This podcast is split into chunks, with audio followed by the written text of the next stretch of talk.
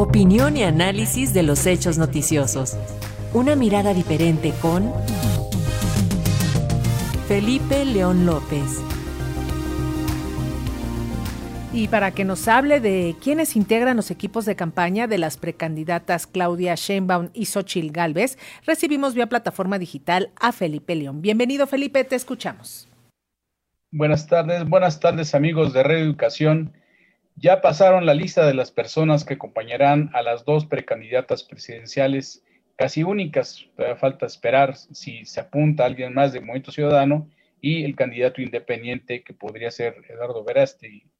Dime con quién andas y te diré quién es, reza un dicho mexicano para saber realmente qué hay detrás de cada personalidad. Otro más advierte, el que con lobos anda, aullar se enseña, señalando pues que aunque sean buenas personas, algunos podrían tener, adquirir malas mañas. Otro más advierte que, y más refinado, pues el del poeta y recitante Leonard Cohen, quien con sabiduría nos dice que a veces uno sabe de qué lado estar simplemente viendo con quienes están del otro lado.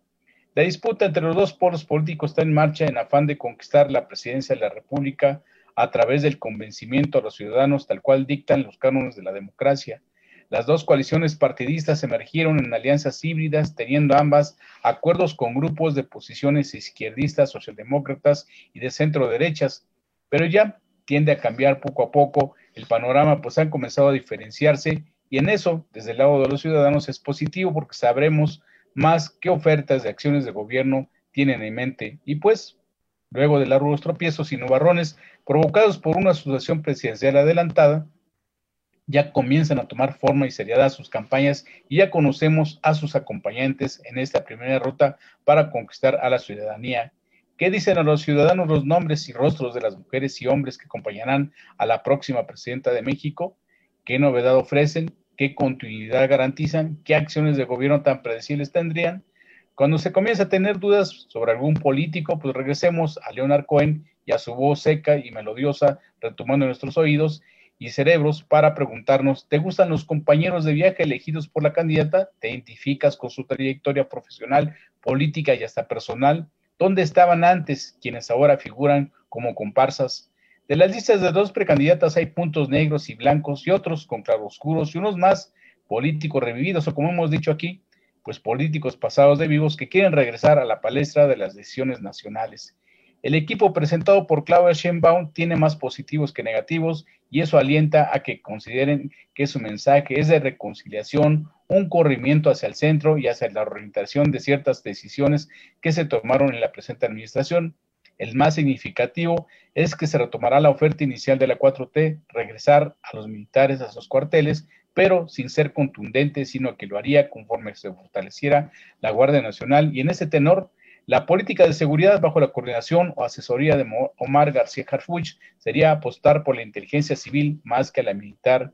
Hay expectativas de que el prometido segundo piso de la 4T tenga personajes especializados en los temas y no improvisados. Así, dos exministros de la Corte, Arturo Saldívar y Olga Sánchez Cordero, diseñarían el plan para la reforma del Poder Judicial. Y aunque todo podría pasar, también habría una reforma hacendaria que correría a cargo de la mano de Gerardo Esquivel.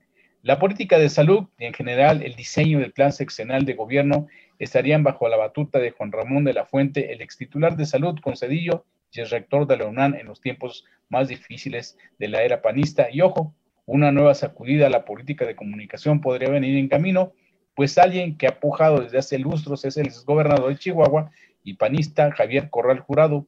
Punto aparte merecen la inclusión de personas provenientes de la academia, la ciencia y la investigación que dan continuidad a la forma en que Claudia gobernó la Ciudad de México.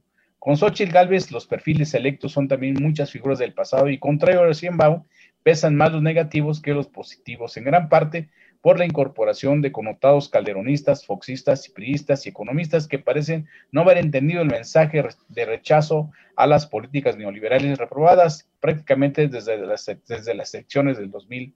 Sin mucho entusiasmo y muchas críticas en el equipo de ahora Fuerza y Corazón por México no han sabido responder las ausencias de figuras de la sociedad civil o la socialdemocracia, ni tampoco a la exclusión de promotores de organizaciones no partidistas que desean presumir, y tampoco a la inclusión de familiares y panistas con alto repudio político.